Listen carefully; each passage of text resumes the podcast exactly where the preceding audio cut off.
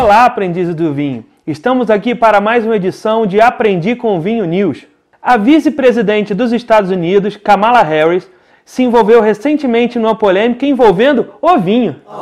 Ela e seu esposo, Doug Emhoff, que é o primeiro cônjuge de presidente ou vice-presidente dos Estados Unidos que é judeu, realizaram em sua residência em Washington uma janta cerimonial que é conhecida como Seder de Pessar, que é a Páscoa judaica. E nessa janta, eles serviram um vinho da vinícola Psagot, que é uma vinícola situada em um assentamento considerado ilegal dentro da Cisjordânia. Uma foto publicada nas redes sociais reacendeu a discussão dos grupos pró-Palestina é, contra o governo americano. Eles criticam a presença desse vinho, pois, de acordo com eles, essa presença é um desrespeito contra a Palestina e contra as leis internacionais. Essa discussão não é nova, ela é bem antiga, desde que Israel invadiu a Palestina em 1967, e vem à tona novamente por causa de um vinho que apareceu em uma foto na internet.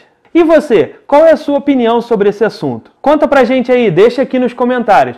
E outra coisa, a gente deixou uma dica de qual vai ser o nosso próximo assunto aqui no Aprendi com Vinho. Vê se você acha e conta pra gente também. Não esqueça de curtir, comentar e compartilhar para que a palavra do Aprendi com Vinho atinja mais pessoas. Tchau!